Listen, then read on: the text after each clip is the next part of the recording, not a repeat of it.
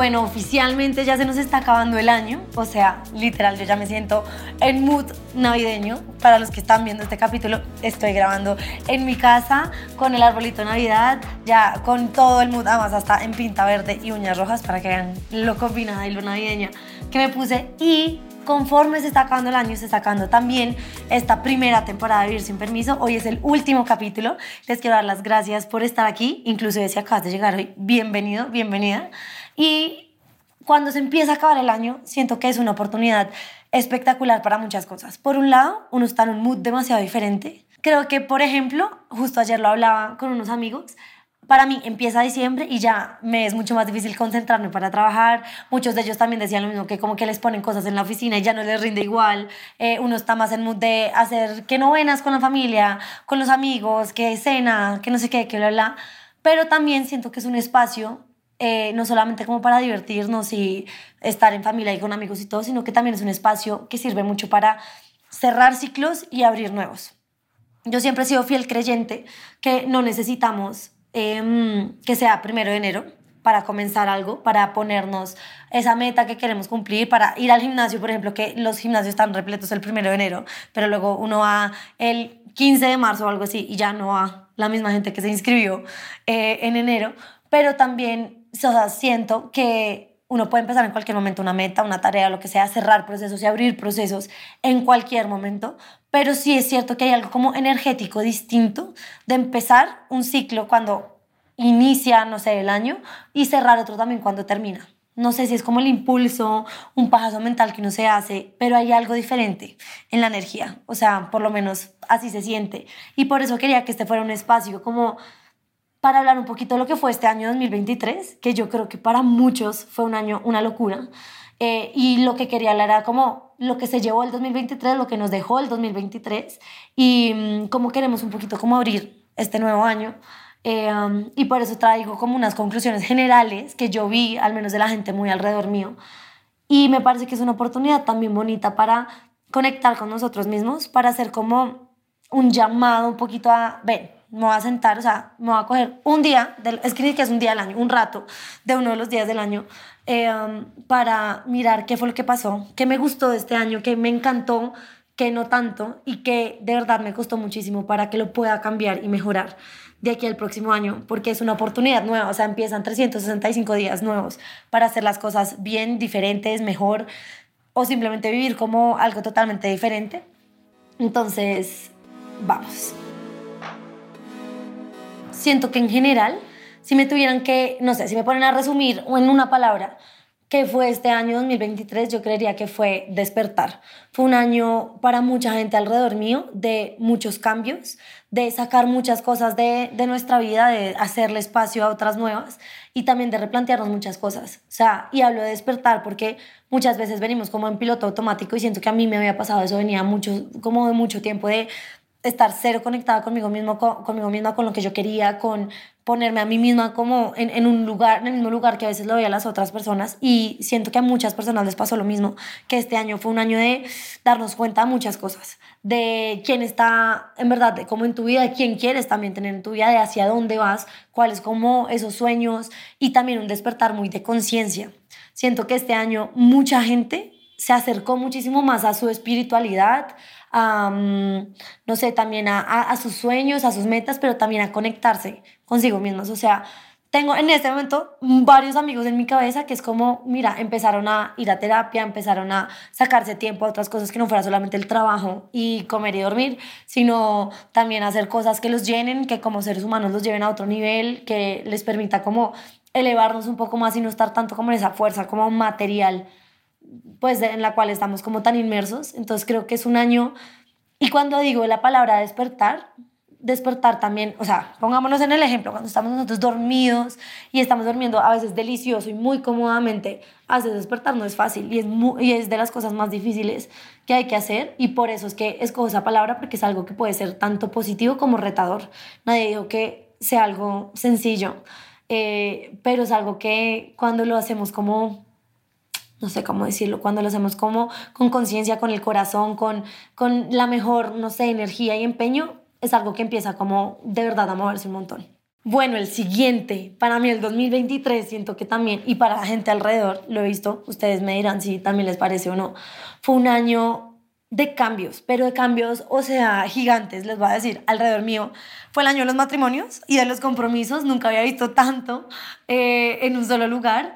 Eh, de hijos, de cambio de país, o sea, solamente de mis amigos, les voy a decir que de mis amigos más cercanos como del grupo de la universidad, que son los Brots, que muchos de ustedes los conocen, em, se, se fueron o se cambiaron de país, tres, y somos seis. Ya había otra por fuera, o sea, para que calculen, porque les digo que siento que fue un año como de tantos cambios. Y no solamente esos cambios como que uno ve más a veces como afuera, de irse del lugar, eh, comprometerse todo, sino los cambios a nivel interno. Creo que este año yo he visto crecer tanto a la gente alrededor mío. También pues porque uno es el reflejo, uno ve las cosas de los demás como en el reflejo de uno, ¿no? Y yo siento que también fue un año de muchísimos cambios, eh, todos para bien, todos positivos, así haya sido el año más retador de toda mi vida. Yo creo que estoy absolutamente agradecida con el 2023 porque me trajo un montón de cosas que si no hubiera vivido, incluyendo esas cosas como tan difíciles, no estaría donde estoy hoy, no estaría aquí contándoles esto, no estaría sintiéndome como me siento hoy. Por eso digo que cuando tengo gente cercana, o inclusive ustedes que me escriben que están pasando como por un momento como tan difícil, que uno siente que en verdad no hay esa luz al final del túnel, fue pucha cuando uno ya empieza a poner un piecito afuera, porque no quiere decir que uno ya, pues, del todo, pero es, es, sí es increíble como ver las cosas un poquito ya para atrás y decir, wow, necesitaba esto, necesitaba aprender esto, replantearme estas otras cosas y eso es algo que de verdad dejó mucho este año y en muchísima gente, como que ha sido un año de mucho despertar y de cambios para mí, para bien, para la gente de lo que yo he podido ver. Ahora, cuando hablo de que fue un año de muchos cambios, aquí voy a citar el último capítulo, que si no lo han escuchado, no lo han ido a ver, eh, que fue el primer capítulo en vivo que hicimos eh, aquí en Vivir sin Permiso, con Mari Manotas de invitada, hablábamos de los giros de la vida. Precisamente esos cambios muchas veces vienen como de esta incomodidad de salirnos de nuestra zona de confort, de enfrentarnos con nuestros propios demonios, porque muchas veces creemos que vienen de afuera, pero son, nos, nos terminamos dando cuenta que nos enfrentamos con nosotros y si no, vayan a terapia, lleguen a donde el psicólogo y le dicen, vengo por esto y esto y esto, y resulta que eso no tenía nada que ver con lo que tú pensabas, sino que venía mucho más allá de muchas cosas tuyas que a veces uno tiene que trabajar. Y precisamente por eso también creo que fue un año muy difícil para mucha gente. Eh, lo he hablado con varias personas y dicen, pucha, nunca había tenido un año donde haya llorado tanto, mm, haya sentido tanto dolor, haya sentido tanta rabia, tanta impotencia. Entonces también siento que es un año que para muchas personas como que hay que abrazarse a uno mismo y decir, así haya sido un año muy difícil, aquí estoy, la logré y darse literalmente todo el crédito por, por haberlo navegado. Tal vez no de la mejor manera, en algunos casos que uno dice me hubiera gustado reaccionar diferente, me arrepiento de esto, lo que sea, pero mirar todas las cosas como enseñanzas y enseñanzas, unas más chéveres que otras, unas más ricas que otras, porque definitivamente no siempre aprender y crecer es lo más divertido, pero sí es algo que queda. Entonces, esto es como así a grandes rasgos, un poco como lo que yo vi de las otras personas en general, como de lo que pasó en la sociedad, por lo menos alrededor mío de lo que fue este año. Fue un año de, también de mucha independencia, como que, no sé, de crecer. Es que en verdad de mucho crecimiento y despertar, yo lo podría decir. Y también empecé a decir, yo era, a ver, siempre he creído mucho como en los rituales de fin de año. A mí me encanta ponerme los calzones amarillos, me encantan las 12 uvas, me encanta todo eso, pero también fue como... Mm, es chévere darle un sentido un poquito más allá a esos rituales y decir, es esta oportunidad para hacer este balance y por eso esta es mi invitación a ustedes con este capítulo para que hagamos un cierre, ya nos empecemos a desconectar. Este es el último capítulo de este año porque ya uno empieza como a entrar en ese mood de rumba, vacaciones, descanso o hasta de nostalgia porque sé que para muchas personas también es una época difícil. Entonces es literalmente como esta invitación a aprovechen esto y este espacio que ya les queda como el resto del año, porque obviamente viene mucho más de vivir sin permiso el otro año, o sea, nos vamos con toda para que tengan como esa desconexión y ese cierre y que se sienten tal vez después de escuchar este capítulo a decir, bueno, que fue de mi año, que me quiero llevar de mi año y que definitivamente quiero dejar acá porque eso es absolutamente válido. Y hay muchas cosas, por ejemplo, que yo me llevo para el otro año y muchas cosas que digo, esto hasta acá me acompañó y es momento como de nuevos aires. Así que ahora les voy a contar cuáles fueron unas cosas de esas personales para mí que yo creo que me tocaron un montón.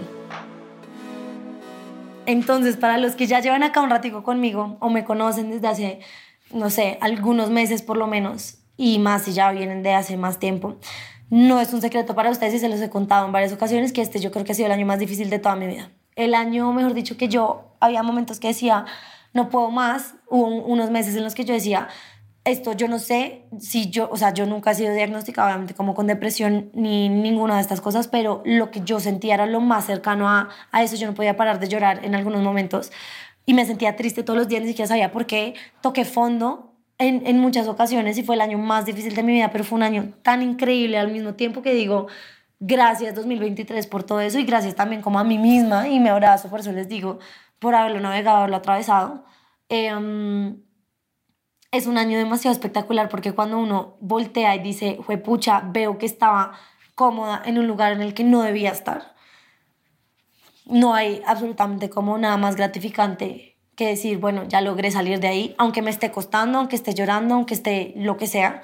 Creo que la primera cosa que más me llevo es darme cuenta y haber vivido en carne propia que todo es cuestión de perspectiva y todo es cuestión de uno también como qué hace frente a las cosas y cuál es como la la posición que uno toma frente a las cosas, porque a mí me pasó durante muchos meses de este año que yo tenía muy como esa pose pasiva frente a la vida, un poco entre comillas como un pasa de víctima, como estas cosas que me pasan a mí, como si uno no tuviera tampoco como el poder de actuar frente a esas cosas, porque sí, nosotros no podemos controlar lo que nos pasa, pero sí podemos controlar cómo reaccionamos frente a ello y darme cuenta que en verdad uno todo depende cómo lo mire, o sea, para mí, por ejemplo, fue durísimo haber renunciado a mi anterior proyecto y porque lo amaba con todo mi corazón y pues fue un proyecto que, que de verdad me impulsó muchísimo, pero hoy digo, menos mal eso es lo que me tocó vivir para hoy estar aquí sentada haciendo lo que yo realmente quiero, conectando con ustedes, hablando de todos estos temas que me apasionan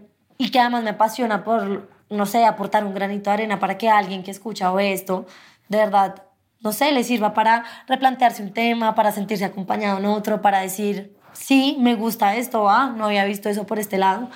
Em, entonces creo que eso es la lección más hermosa que me llevo este año. Todo es cuestión de perspectiva, todo es cuestión de uno, no sé cómo le hace frente a las cosas, aunque viene de la mano con la siguiente y es, está perfectamente bien estar mal. Uno no tiene que estar bien todo el tiempo, creo que es mi siguiente lección. Y de aquí viene hacer las paces con todo lo que uno está sintiendo.